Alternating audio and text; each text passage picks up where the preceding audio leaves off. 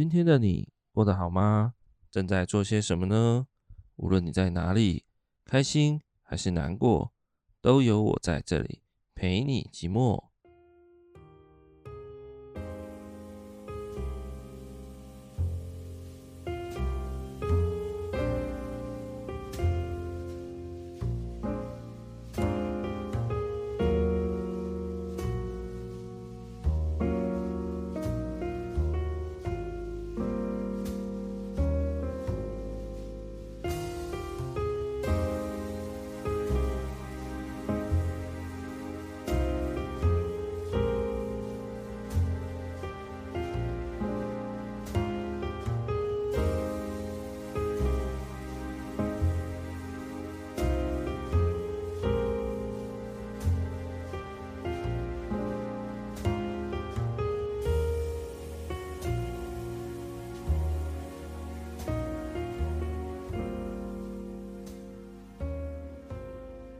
收听陪你寂寞，我是凯。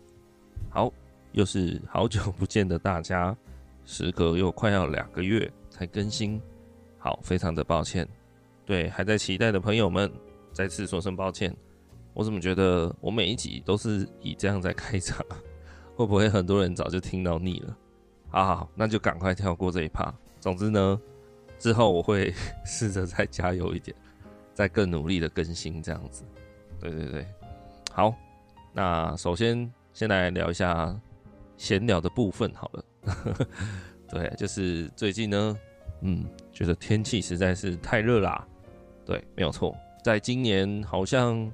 五六月左右的时候，我就有感觉到今年好像比较热这件事情。然后是一直到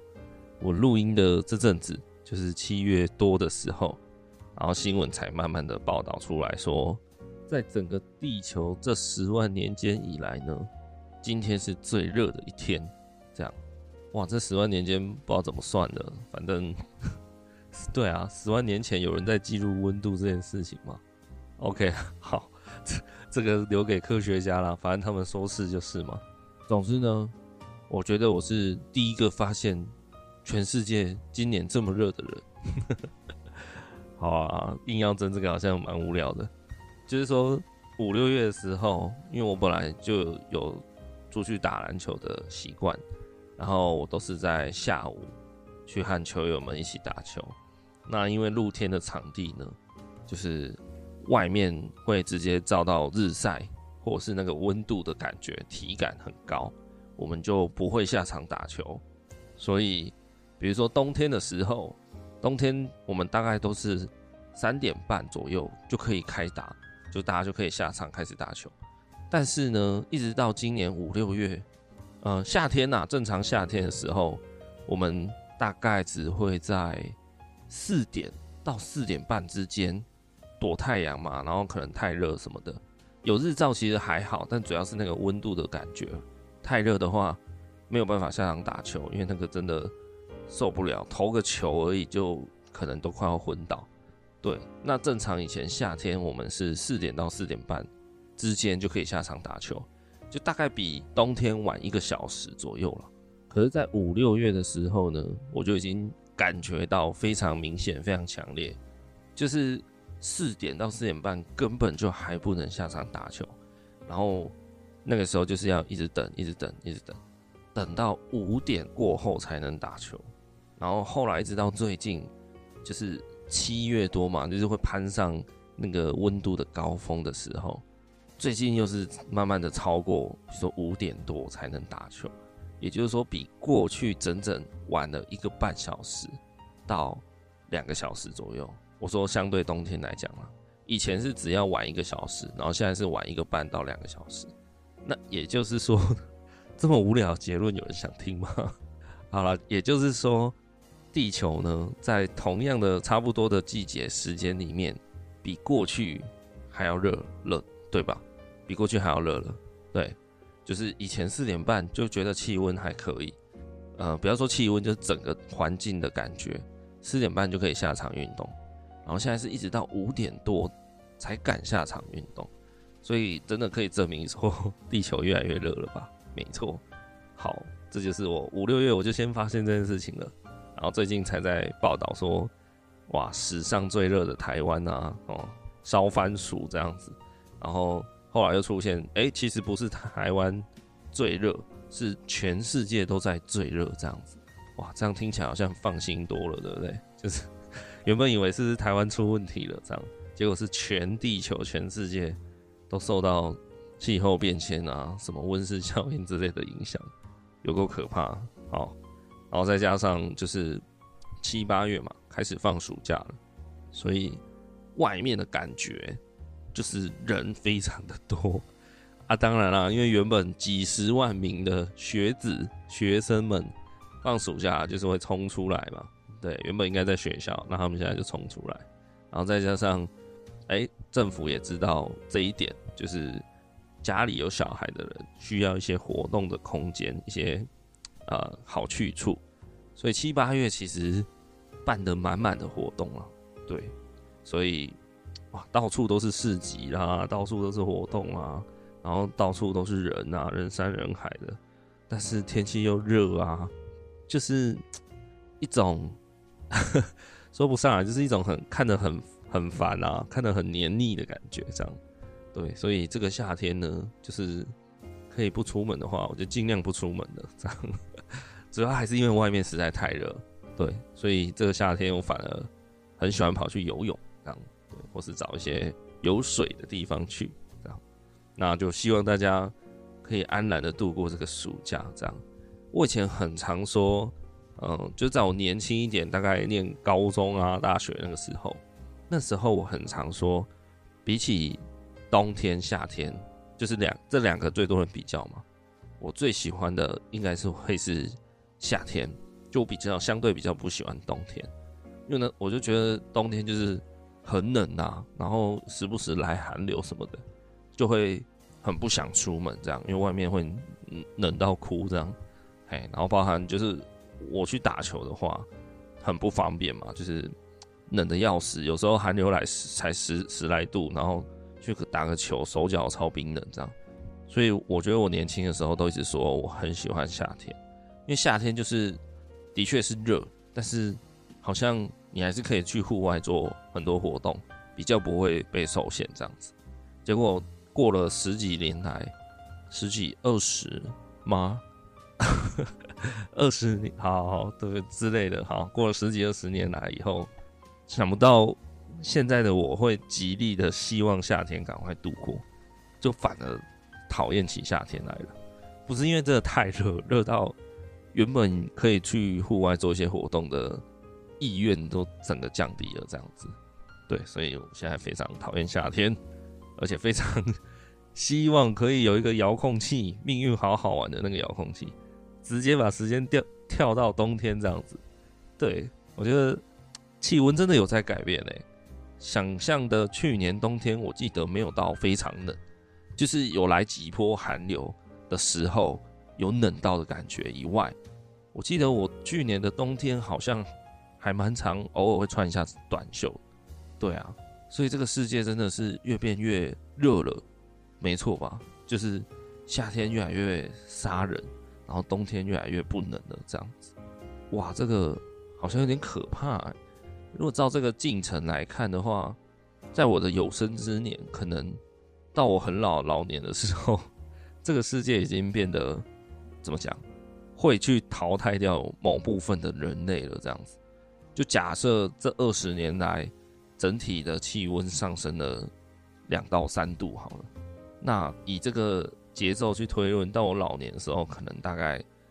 整整体世界的气温上升了五度左右。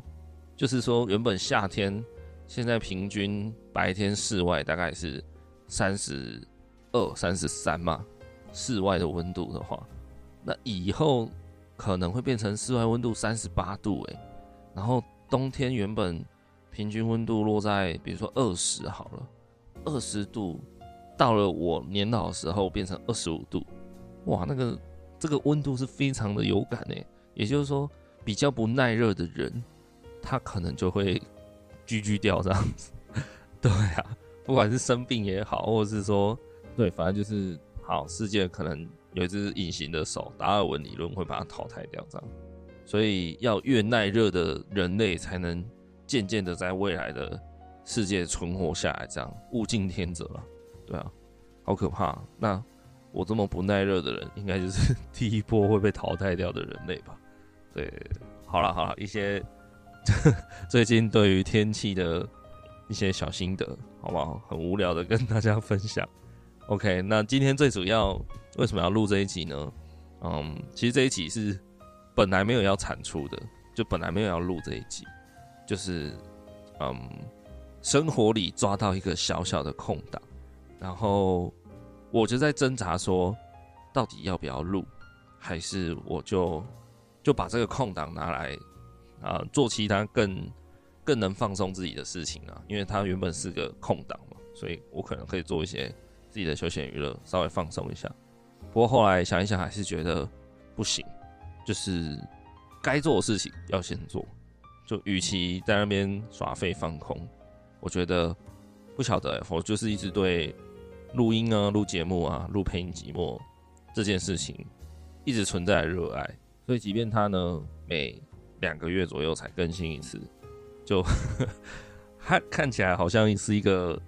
风中残烛的节目啦，对。但是我还是希望它可以一直延续下去，这样。对，那如果真的有那种长期以来一直没有取消关注、追踪这个节目，一直没有取消订阅这个节目的人，还有在听的人，我真心真心的感谢你。拜托你去留言一下好不好？就是 Google 评论也好，或是哪里，就是让我知道一下。IG 私讯也可以，让我知道一下，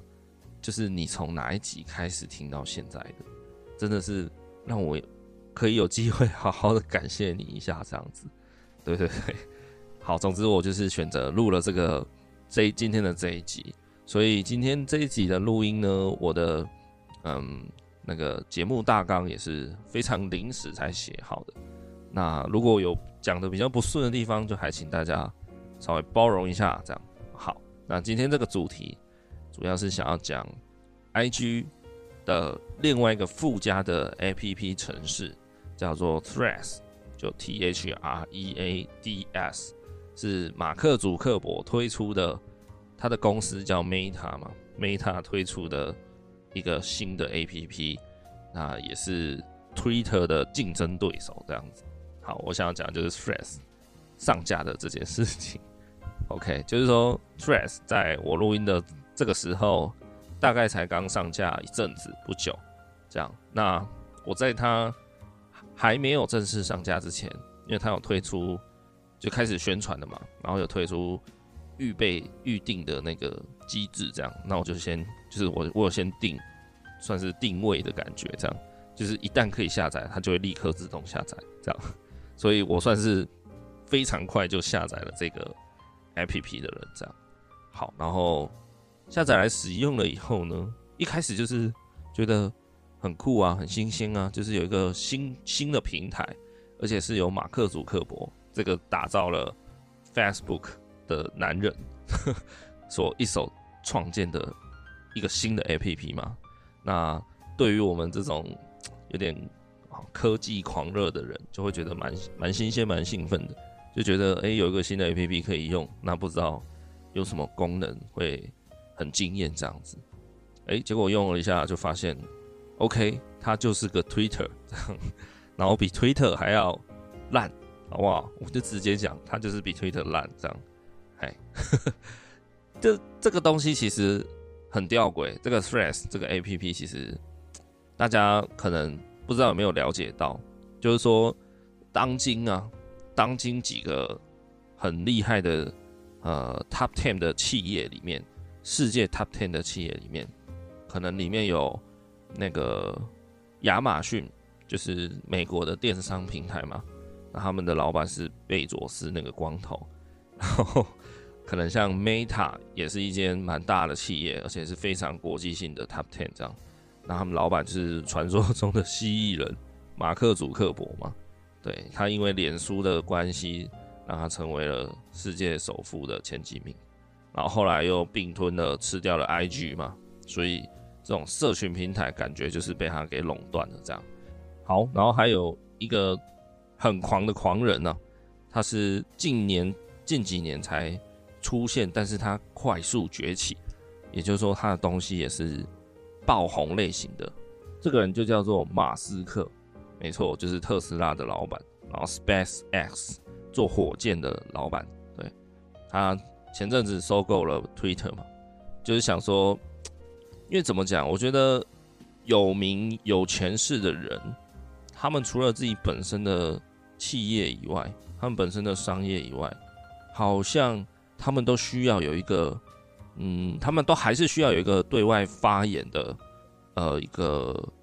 工具吧，或是一个手段这样子。好像马克·祖克伯他就是有 Facebook 有 IG 嘛，然后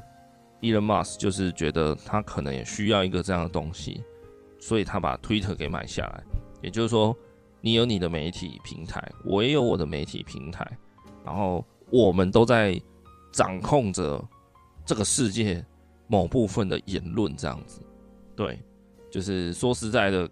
比如说像以前啊，开新闻台、开报纸，或是你做杂志、做任何东西，只要它算是一个媒体的媒介，它就有一定的立场跟风向。我觉得世界上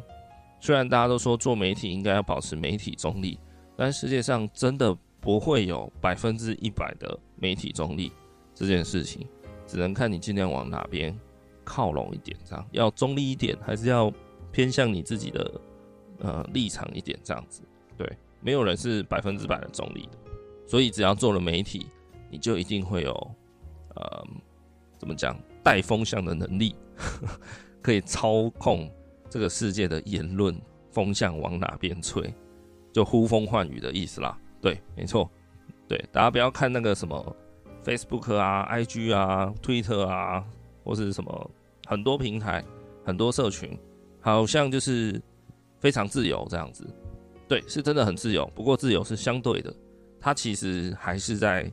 做了各种审查。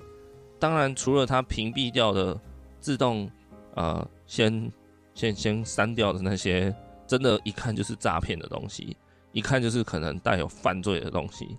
那个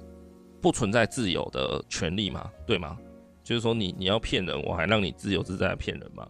当然不好嘛，所以做这个把关是非常合情合理的。但是呢，很多言论就慢慢的演变成，就是你可能讲了一些什么，他就认为你有偏颇，认为你有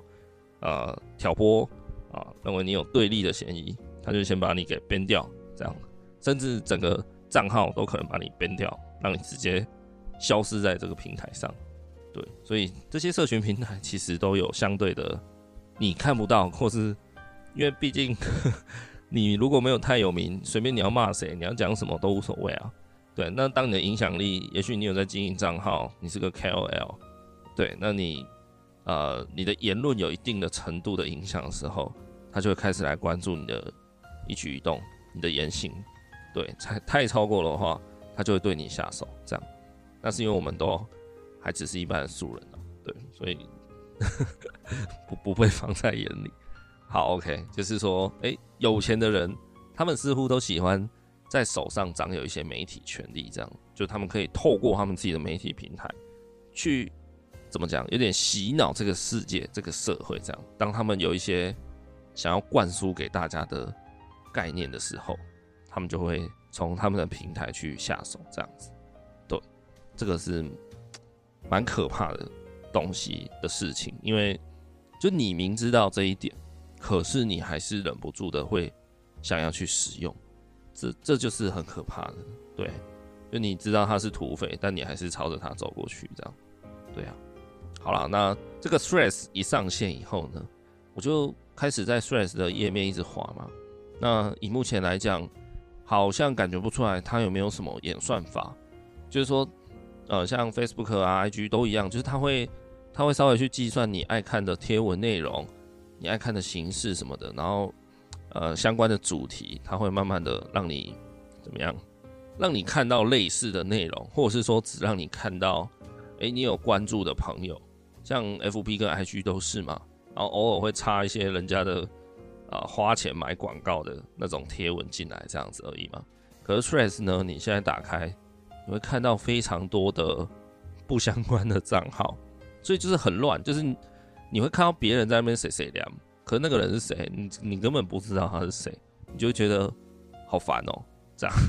但是后来我想想，就觉得，诶，如果 Threads 一直维持这个 style，就是随机出现就出现在你的动态墙上的话，那我觉得其实这一点也不是坏处，诶，它有可能是一件很好的事情，就是它不像 FB 跟 IG。其实我常常在看 IG、FB，别不要说 IG、IG 还好，FB 比较多，就是你会觉得你的同温层变得超级厚，诶。哎呀，你你看一个什么，然后他就疯狂的推给你看，然后都是相关正面的事情的内容，你就觉得我靠，你越看你已经整个被那个他要你感觉到的风向被包围住了，这样子，他没有要让你有其他的思考空间，没有要让你稍微有一个怀疑的时间，稍微停下来去想一下，哎，对耶，这件事情可不可能从另外一个角度切入来看？他可能有不一样的呃解释，他没有。脸书几乎就是要你疯狂的看，疯狂的，然后就相信他这样子。这点是，嗯，我觉得这个是非常难以怎么讲，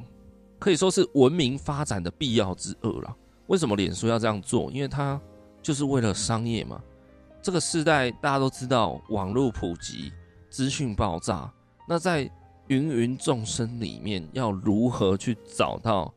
商业的那个怎么讲？商业的价值，对，或者是说要怎么样利用效率到达到商业价值的最大化？就是说我今天买一个广告版面，我要确定我可以达到更高的效果，因为如此，那些花钱买广告的业主，他们才会更愿意花。更多的钱来买广告嘛？如果我今天花一万块买广告，我期望达到十万块的收益，那另外一个平台有办法让我达到二十万的收益，我当然就跑去那个地方打广告了嘛，我就不会在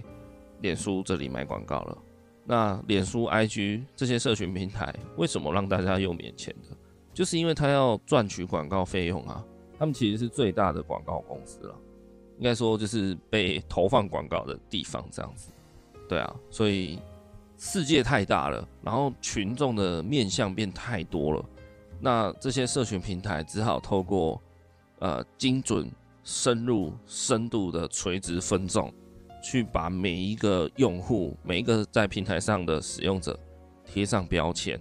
就比如说这个人哦，他看的柯 P 的新闻，他可能是支持柯 P 的，这个人。他看了单车的东西，就认定他可能喜欢单车。这个人怎么样？这个人怎么样？就慢慢的把很多的 tag，把很多的标签贴在你身上。这样，当业主在买广告的时候，一个呃跟单车配件有关的广告，他就会把这个广告可能推播给你看，因为你的身上有单车的这个 tag。那有时候其实你只是看一下而已，或是说。那阵子刚好有点一头热，想说要不要来研究一下，买一台单车来骑来运动，看一下，结果看一看，你后来就热度也消失了，你就没有骑单车，你就没有买，但那张 tag 好像就还在你身上撕不掉，但明明你不是那个族群的人啊，他可能会被撕掉，但可能要，我不知道他们内部演算法啦，可能要很久才会把那个 tag 除掉之类的，我不知道，反正这个时代就是会。always 在发生这样子的事情，对，觉得蛮蛮可怕的，就是不只是在社群平台上面而已哦，就是说在日常生活中，好像大家也习惯性的要去标签化每一个人。我觉得这件事情已经行之有年了，就是说存在很多年这个文化。好，就比如说渣男，好了，现在大家很喜欢说哦，渣男。什么绿茶婊好了，对，就是 好像硬要把每个人有符合到什么特征，你就可以给他一个 tag 贴在他身上，对，就好像说这个世界上除了正常女生跟绿茶婊以外，已经没有太多其他的分类了，你知道吗？就是说当，当好，你今天你你有人觉得你是绿茶婊，然后你为自己。解释辩解了以后，人家好可能可能听你解释的人，他觉得说好，那你不是你不算绿茶婊，那那不然你是什么？这样好，你可能要再重新想一个 tag，或者是说别人会重新贴你一个 tag，这样子，就是说这个时代好像一直在二分法，一直需要被就不管二分、三分、四分都一样，就是。你一定要有一个很很强烈的特质被贴在身上，人们好像才有办法开始跟你对话、跟你接触、跟你认识。这样，在你没有 tag 以前，我一直有一个理论，就是现代人很像都是透明的，就是一个像电影有演过嘛，那个透明人 就完全看不到你。那要怎么看到你？就是在你身上撒粉。对不对？或者是泼东西呀、啊，泼水泼出去，然后就会隐隐约约看到有一个人形站在那里，这样子，对吧？所以还有什么方法？就是可能在你身上裹布啊，裹一层布，这样把你包起来啊，拿个拿个黑色的色带把你套住啊，就大概人家就会知道哦，这里有一个人在移动，哦，透明人在这里，这样。所以我觉得现代人为什么像透明人，就是因为我们好像。都渴望被看见，在资讯爆炸的时代，在这个人口当然也爆炸的时代，在这个快速步调的时代，好像都渴望能快一点被看见，能快一点得到呃出头天的机会。那要怎么被看见？透明人最快的方法就是在你身上贴东西嘛，只要大家一直认着那张 tag 有在跑，就知道你跑到哪里了。那当你身上的 tag 贴的越多，贴的越满，大家可以想象，就像木乃伊那样好了，就是你的一个完整的人形就会被贴出来，大家就可以看到越完整的你，这很可怕。可能像我身上，我会贴什么 tag？我可能会贴 NBA 的 tag，因为我很喜欢打篮球嘛。然后可能也会贴一个 Kobe Bryant，就他是我的篮球启蒙的球员这样子，心灵导师。然后再来，我可能会贴一个什么？嗯，勉强算可以贴一个 podcaster 吧的 的一个标签在身上吧，然后可能又可以贴一个 designer 的，就平面设计师的标签，好不好？然后再贴一个什么？再贴一个什么？再贴一个什么？贴多越多，看的人第一眼就可以看得越清楚我的轮廓。那因为这个世界的步调太快，他没有办法慢下来，好好的去跟你做一些比较深度的交流。所以他需要用这种很片面、很快速的，呃，快速浏览的方式，就知道你这个人大概是什么轮廓。我该不该对你下广告？我该不该怎么样？我该不该跟你开始攀谈？我该不该怎么样？对，我觉得这个是，嗯，文明进步下的现代人悲歌了，就是大家都是一个渴望一张标签的透明人，这样子。当然，也有人比较不被这种。嗯，社群焦虑或是所谓的网络焦虑给给困扰着，那我觉得这 这样的人是蛮厉害的。对，我是因为自己的个性比较喜欢求知若渴，然后比较喜欢新鲜新奇的东西，再加上我个人的工作性质也的确需要一直跟上这种世界潮流的步伐，所以其实我会一直的在 follow 像 Thread。还没出来我就去下载了，然后像很多东西我都会预先的去去尝试，预先的去接触学习。那这样其实也反向的吞噬了我了，就是导致我自己可能对资讯焦虑产生了莫大的那个恐惧困扰。这样子，好，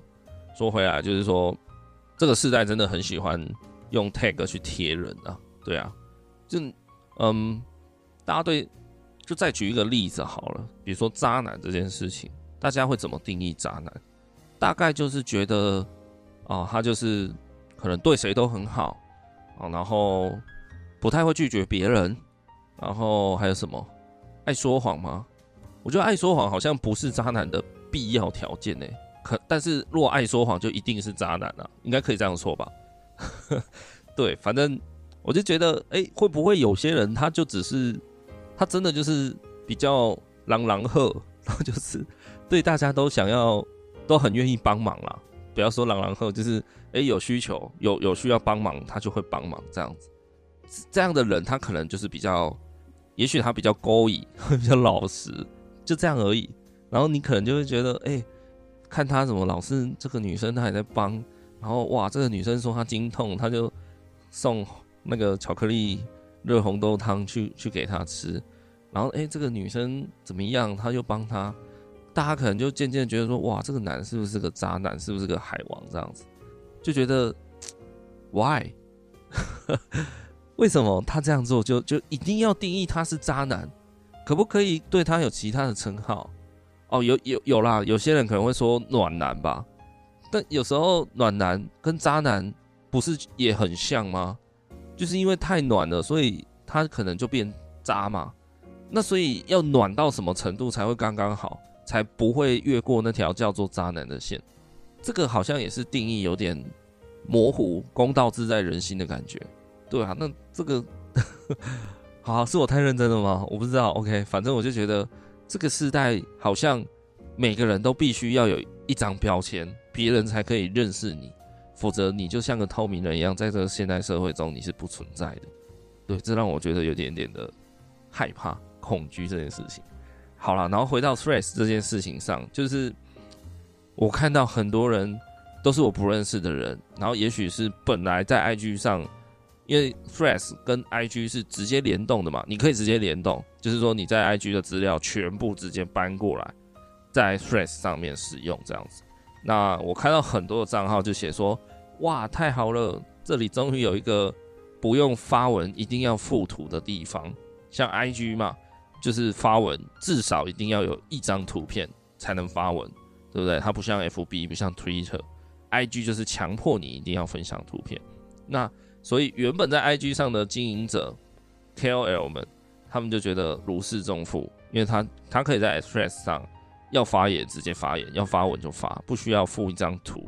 那他如果本身是一些内容经营者，啊，比如说他是图文插画家，比如说他是专门在生产一些什么懒人包的，他只要每次发文，他就要做一张图，做一做一系列的套图，做一个懒人包十张才可以发出一个文。或者是图文插画家，他要发文，他一定要画一个插画去表达他要讲的事情。那对他们来讲，其实是的确是蛮累的事。所以在 Threads 上，他们好像获得了释放解脱，就是我要发言，我就直接讲话，打字就好了，不需要再发图这样子，或是发影片。然后他们都说，哦，多了一个可以发废文的地方。我相信有在用 Threads 的人，大概知道这个现象，就是说在台湾啦，其他国家我不管，反正在台湾的我使用 Threads 以后，我看到好多人都说，哦，太好了，多了一个发废文的地方。那这件事情就让我想到，就是说，嗯，对网络世界比较有在使用操作的人，应该都能够对接下来我要讲的内容稍微比较有共感。就是说，现代人他其实会依着不一样的社群平台，有着不一样的设定。好，打个比方，这样听起来很模糊嘛。比如说，在日本，在日本，我据说听说。他们是把 Facebook，日本人会把 Facebook 定调成对外的名片，它有点像是你这个人在社会上的名片，所以名片不能给人家那种太乱搞的形象嘛，就是说你你的整体的感觉看起来要很很比较正式一点，然后比较不会有一些太奇怪的内容，所以他们的 FB 会发的东西都是那种比较正经的。比较严肃一点的，比较不搞怪的，然后反而呢，他们的日常生活中都会放在 Twitter，就是说日本人的日常是放在 Twitter，然后工作上或是社会上的那种，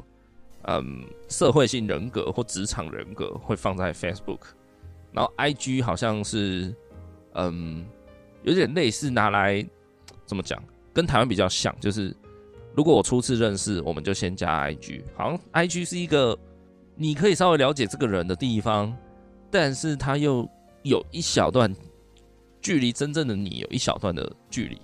的一个平台，这样子。日本人是这样设定，介介于这三个常用的平台是这样。然后台湾我觉得刚好是有一点点的不一样，相反过来，就是说台湾人的日常好像是放在 Facebook，然后。I G 跟日本人比较像，就是如果不熟的话，你可以先跟对方要 IG，那个杀伤力感觉比较低，比起你直接跟他要赖，你要 IG 的成功几率会高非常的多。好，所以，嗯，就是因为 IG 的台湾人的使用设定也大概是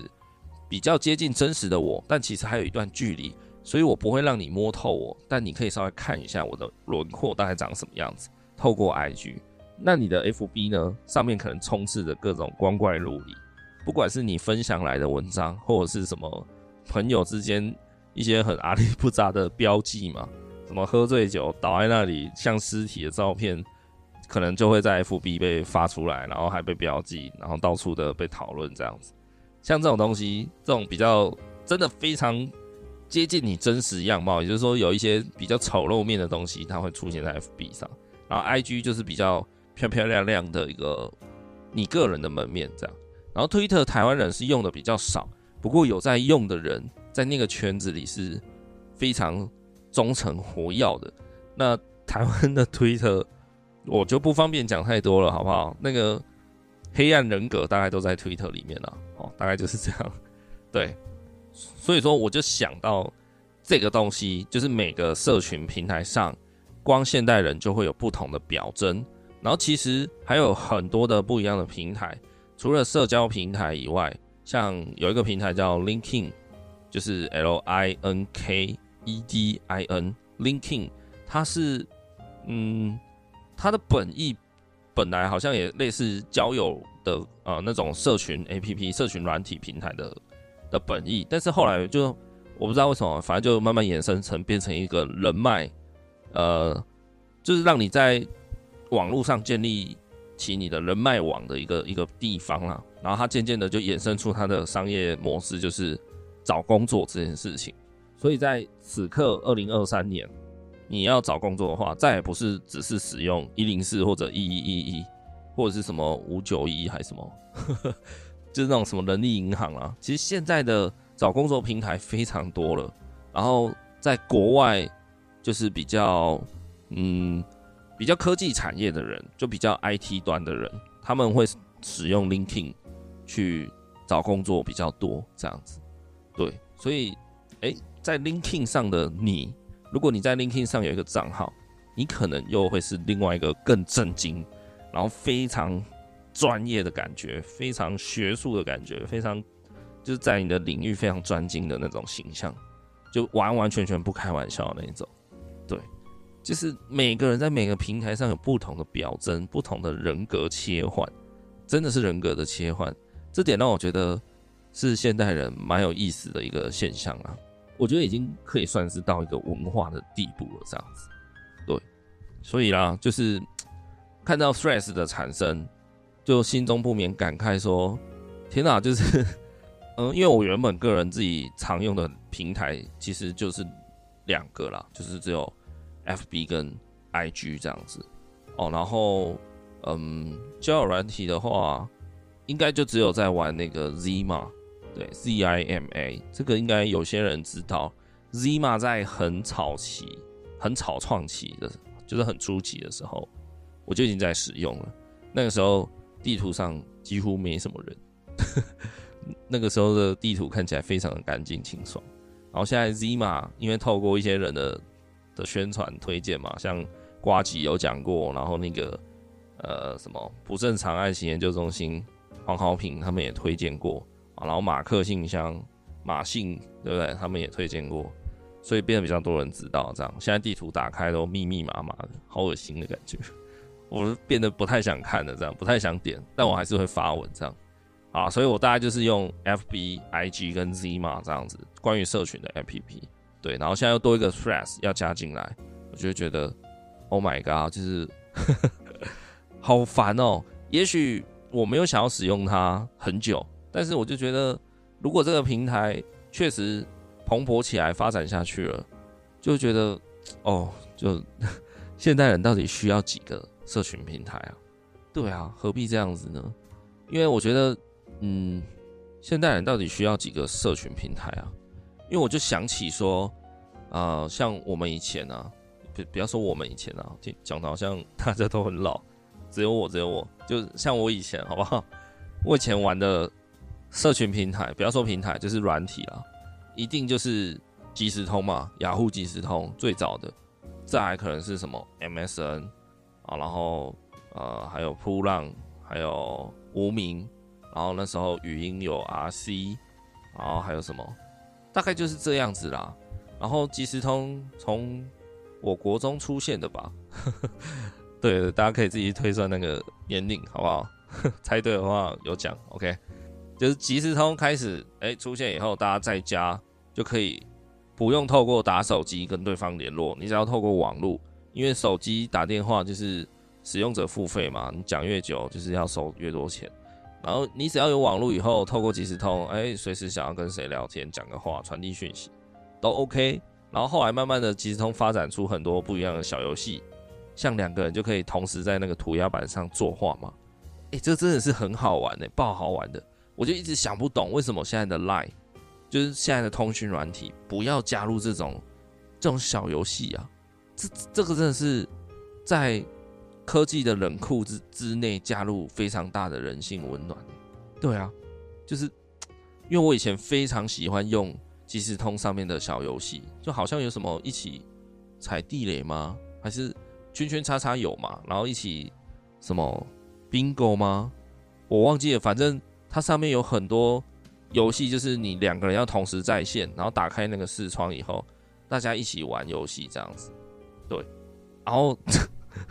那个的精髓在哪里？就是你可以拿来把妹啦，好不好？你当然不会跟男生在那边玩玩那个画画板嘛，对不对？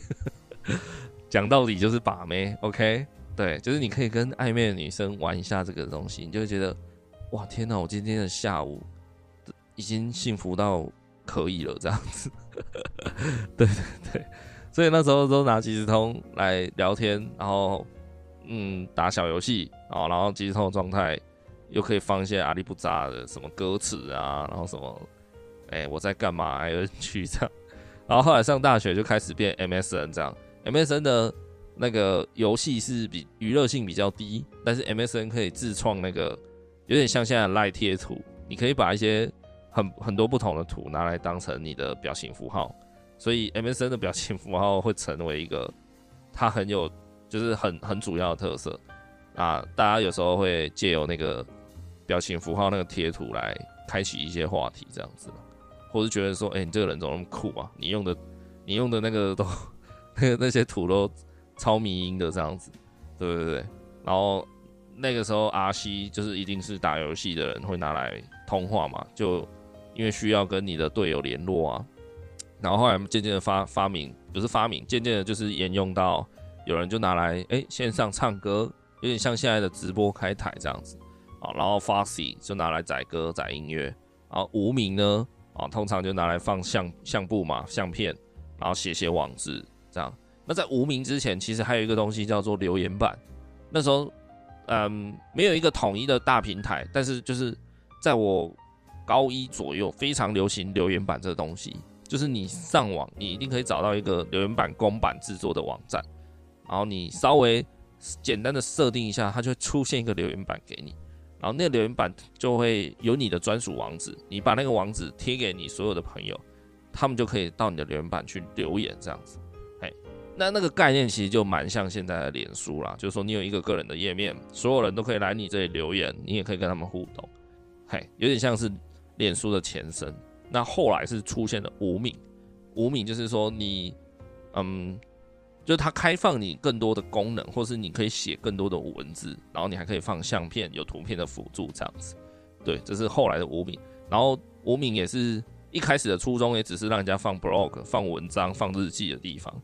结果意外的就是 产生了它的爆红，就是。出现开始有无名正妹、无名帅哥，然后大家又开始去啊、可能会被找去上节目这样子，哈，就出现所谓的什么宅男女神啊、网络女神这样子。当时都是从无名被拉出来的，啊，然后再来有噗浪，噗浪就是在河道上发废文，然后脸书刚出来的时候，大家也不是拿来啊写讯息，大家已经是拿来养养开心水族箱、养鱼。拿来种开心农场，然后整天在那边偷菜、偷别人的萝卜，然后或是说什么大家见面就说：“哎、你要来我的开心农场偷菜是不是？哎、你记得帮我去我的开心水族箱丢一些饲料，帮我养一下鱼，帮我捡一下大便这样子。”刚开始的脸书是这样子的，是后来就是从游戏来吸引人家使用啊，然后后来才慢慢演进成有这些目前的功能这样。然后那时候的履历表找工作投递一定是找一零四。甚至一一都还没有那么起来，对。可是现在的一堆平台功能已经全包了，就是说以前你要通讯，你可能都是拿 MSN 啊、即时通啊，然后你要放比较大量内容的，像网志的东西，你会写在无名，然后相簿会放在无名啊，然后铺浪就是一个，因为他每次发文的那个字数比较短嘛，然后所以你就会拿来发发牢骚、发废文。其实就是你你你把它放在现在来看，我觉得噗浪就是像现在的限动，然后无名就是变成后来就渐渐变脸书化，就是脸书的前身。所以其实你你后来想一想哦，你会觉得，哎呦，文明虽然在进步，平台在在进步在演进，但是那个机制其实是很类似的，就是说人性的欲望这件事情啊，它是从来没有变过的。没错吧？以前在铺浪发废文，动不动就发一点什么东西，就是现在的限动啊。也就是说，人永远都需要发废文，永远都需要限动。IG 当时推出只有二十四小时的限动这件事情的时候，我记得那时候的声浪，很多的评论人都还不看好这件事情，都觉得说，哈，有人会想要发那种二十四小时贴就会自动帮你删除的文哦，那我还发文干嘛？哎。结果整个就是风潮是反过来的，我也是变成这样子。就如果我的正常发文有一百篇好了，我的限动可能是相对应的有一万篇这么多，真的很多。我真的很爱 在限动上发废文，对对对，我个人的 IG 啦，对。所以人性真的没变过，喜欢发废文呐，喜欢抱怨，就是说人的分享欲是从古到今都非常需要的，没错吧？然后。然后人也永远需要有一个讲长篇大论的地方，也也就是说，你需要有一个除了有人听你发发牢骚以外，你也需要有一个地方是有人愿意好好听你讲话的地方。那这个地方可能是 Facebook，可能是 Twitter，大概是这种平台。所以啊，你看现在有些社会上有些人会说老人才用 Facebook，因为 Facebook 上又臭又长嘛。那现在年轻人也因为一些文化冲击的关系，他们真的慢慢倾向于啊、那种短暂的刺激，像啊、像 TikTok、抖音，或像小红书啊，或像什么 IG Reels，然后 YouTube 的短影片 Short，对，大家都喜欢越来越短的东西，所以大家才会说 Facebook 变得像是老人在还在看的东西而已，就是因为 Facebook 上还是需要有，还是比较多数是那种。好好讲话的言论啊，对对对，好，所以就觉得哇，其实文明进步至今，但其实人类的欲望的那个原始样貌永远都没有变过。应该说需求，原始需求永远都没有变，永远都要分享，永远都爱发牢骚，或是永远都爱炫耀，这真的没有变，只是看你用以前用那个扑浪炫耀，以前用扑浪发牢骚，现在用现动。哎以前用什么，然后现在用什么，这样而已嘛。就像现在很多手机里面有超多会员 APP，这件事情也是非常的让我感叹过一下啦。这样子，对对对，在以前没有智慧型手机的年代，那个时候呢，我们的钱包里永远是满满的会员卡，满满的什么漫画网啊，然后什么屈臣氏，然后哪里又一张，哪里又一张，都是。对，就是很像，对，然后后来超商又开始了集点文化，从 Seven 开始去集收集那个几点去换那个迪士尼的小公仔，然后你可能又需要有几点卡塞在钱包里面，然后全家后来也跟进，你可能又要塞全家的几点卡，然后后来什么饮料店也跟进，你又要塞饮料店的集点卡，或是饮料店的会员卡，什么各种会员卡一直塞你钱包，那时候钱包很鼓很大，根本。放的都不是钱，都是会员卡，超讨厌的。好，就像现在也有各种，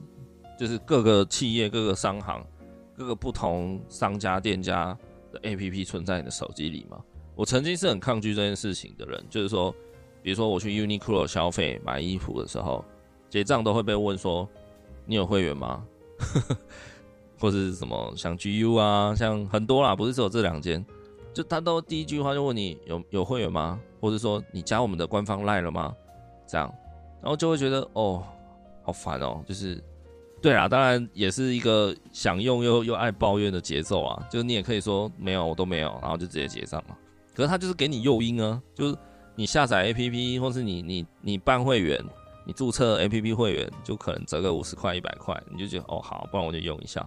然后你就无形中被他绑定了。回过神来就是才发现，哦天哪，我的手机里多了十几个就是那种会员 APP 这样子，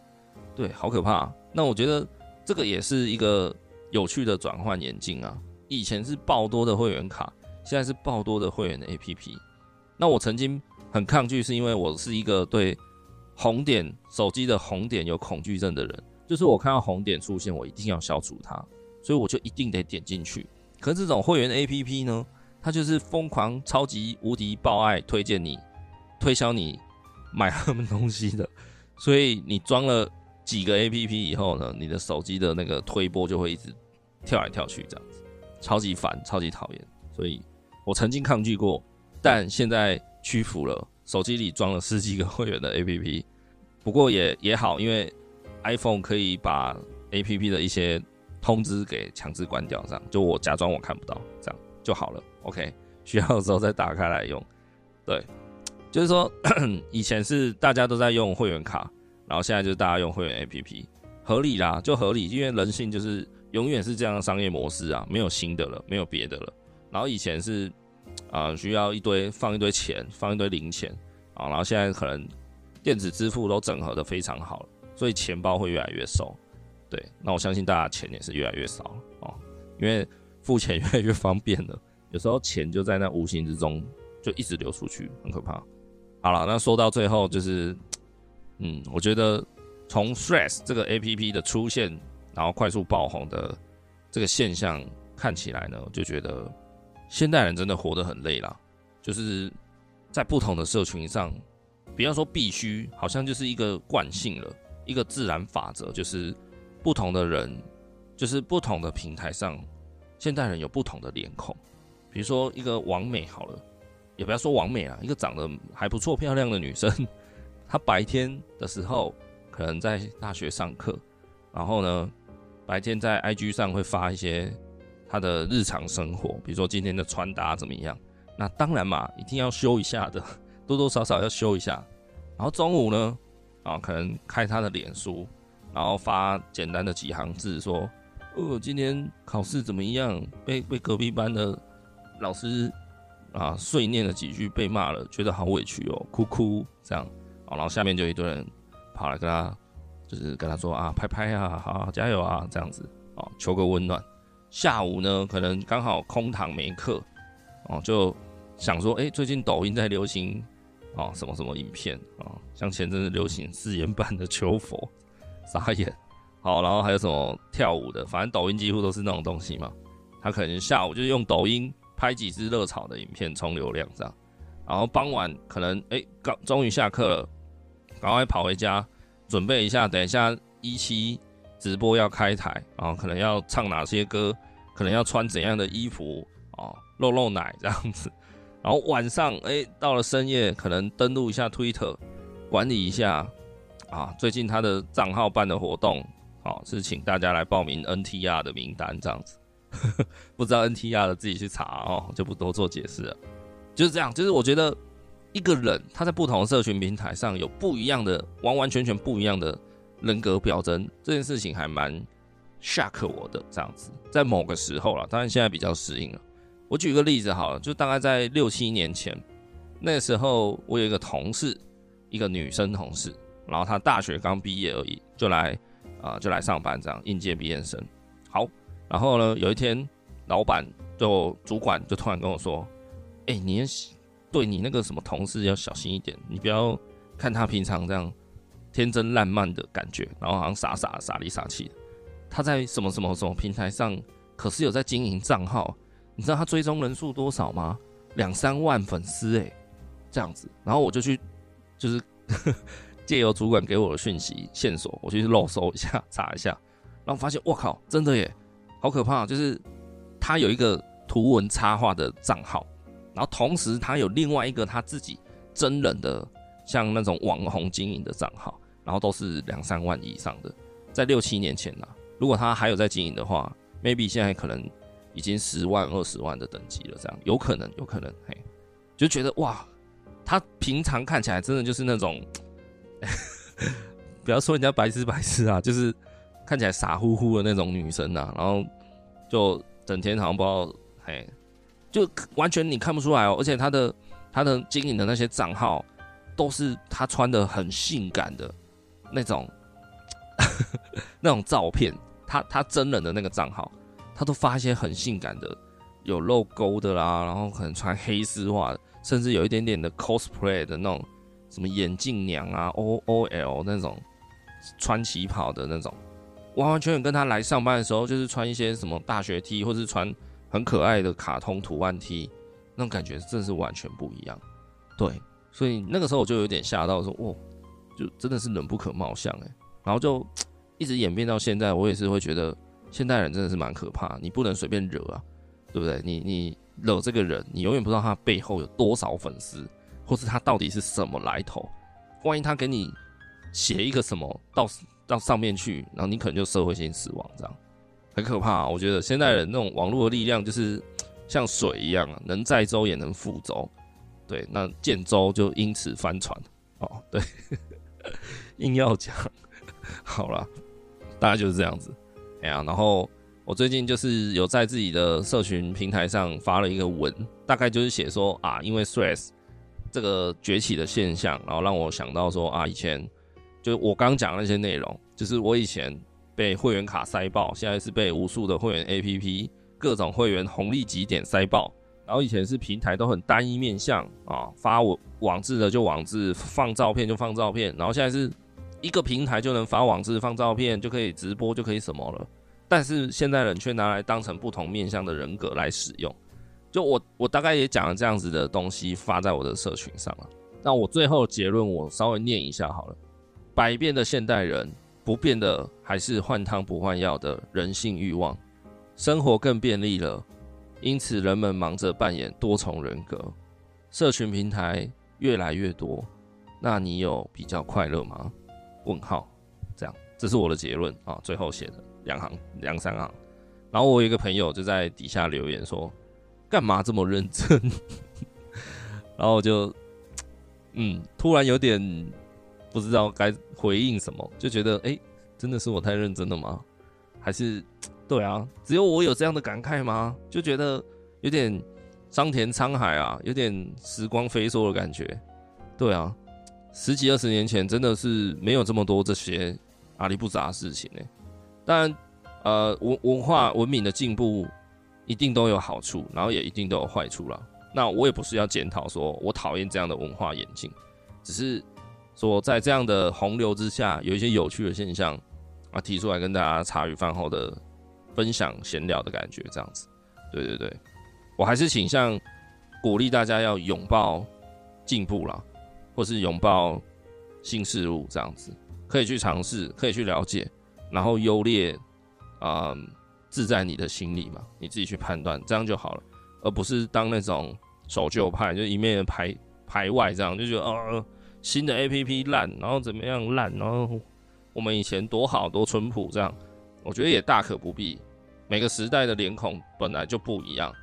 哎，那有人这样活过来，有人是那样活过来。都无所谓嘛，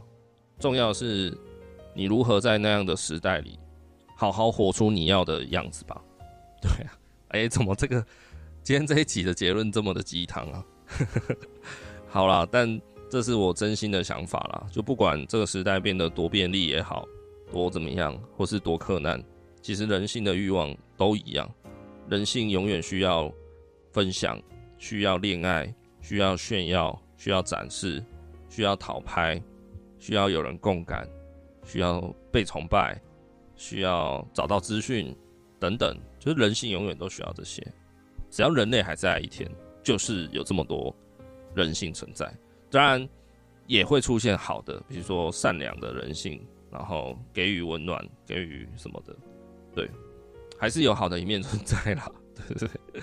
好，大概就是这样子。哇，今天这一集本来只是临时想要简单的录一下，然后又不小心说了太多，就希望大家。可以在我还没有更新的时间里，可以有多一点内容可以收听啦。哦，然后最后最后的最后，我想要推荐一部漫画，是我最近在看的，然后它好像有持续在连载中，所以它其实还没画完。那我就是看到目前最新的进度了，这样子。它叫做《平屋慢生活》，平常的平，然后屋顶的屋，然后慢生活，就是你想象的那三个字。它大概在讲说。有一个三十几岁的男生，年轻人在日本这个地方，然后他因为因缘际会下认识了一位八十几岁的独居老奶奶，然后只有他肯跟老奶奶当朋友，所以他们一起会一起生活，一起做一些事情。有一天，老奶奶突然死掉了，死掉以后，老奶奶把那一间房子留给了男主角，然后那间房子是一个平屋，也就是说，像我们的那个。三合院的样子，那因为在日本就是很多那种平房啦，对不对？就是不会盖到二楼，就像小丸子他们家嘛，就是他们家好像就是一个平屋，然后有庭院，简单的小院子这样。然后那老奶奶就是留给他这样子的一间房子，他就住进去。然后后来他的一个表妹，呃，可能那个平屋是在像东京，就是那种热闹角的市区里面这样子，对对对。然后后来他的一个亲戚表妹也从。算老家乡下的地方来到东京，呃，为了念书念大学，然后就跟他住在那个平屋里面，然后呃发生了一些的一些事情这样子。那它算是一本呃，它是一部比较偏日常感非常浓厚的一部漫画，就是在记录一些生活中会发生的事情这样子。然后从生活中去可以你可以去看到男主角他对于生活上有很多。他的人生哲学，他的看待事情的方法，我觉得蛮蛮值得学习，蛮值得一看的。它算是有一点小品文的小品漫画，但是它里面充满了不少，嗯，看似很小，但其实很大的一些日常道理。然后我自己看完是觉得心里会充满一些爱的感觉，然后会呃会对人生稍微比较重新振作的感觉啦。所以如果你现在正好。在人生的低潮期啊，或者是最近遇到比较多烦心困扰的事情，或许你可以找来看一下《平屋慢生活》这部漫画。那希望它可以给你带来一些力量了。我自己是可以，我有获得一些什么这样子。那我希望你的心灵可以获得，因此获得一些智障这样子。OK，好，那这一集就到差不多到这边要结束了。那呃，片尾因为今天这个主题社群软体，嗯。比较没有什么太相关的歌可以推，那我就可能放一些简单几首我最近比较喜欢听的歌，不一定是新的，也有可能是以前的歌。那我觉得因着这一集的一些调性，选选一些想跟大家分享的好歌，再放在后面的歌单这样子。如果你是用 KKBOX 的收听本集节目的朋友，那你可以直接接续的直接听到歌单的歌的内容。那如果不是的话，没关系，你可以在本集下方的资讯栏找到。Spotify 收听的歌单的那个传送门，好不好？你可以直接点 Spotify。那 Spotify 是免费的 APP，我是蛮推荐大家使用的啦。对，我自己有付费的音乐收听软体，也有也有在使用 Spotify 这样子。对，所以 Spotify 推荐大家，如果没有，可以去安装起来，然后就可以听到我推荐的这些歌这样子。好，大概就是这样。那喜欢本节目的话，就别忘记按下订阅追踪，然后有我的 IG。陪你寂寞的 IG 在本期下方资讯栏都有相关的连结。那如果你不嫌弃的话，也很欢迎你给我一些小的赞助，对，让我有更更充足的心力啦，来制作更多的好的内容跟大家分享。然后最重要最重要的是，你都可以，呃，你可以不要赞助，你可以不要订订阅，任何都可以。但是很重要的一件事情是我想要拜托大家，可不可以到 Apple Podcast 留个评论给我？我真心真心很想听听大家的声音，嗯，哦，you know，不是那个声音的意思，OK，就是我很想知道大家听完节目，不只是这一集，也许是之前的，任何一集，你到底听完之后有什么样的想法，或是你一听完当下的感觉是什么？我真的好想知道，所以希望大家可以到陪你寂寞的 Apple Podcast 的底下评论的地方，帮我留个评论好吗？我想要跟你有所互动，在这个快节奏的呃时代里，不只是我陪你寂寞，我有时候我也很寂寞，所以想要读读大家的评论留言，希望你们也可以陪到我寂寞这样子。对，谢谢大家，好吗？那我们就。下一期、下一集再见喽！希望大家都近日安好，然后平安、健康、快乐，就这样。好好老人的结尾，就这样了，拜拜。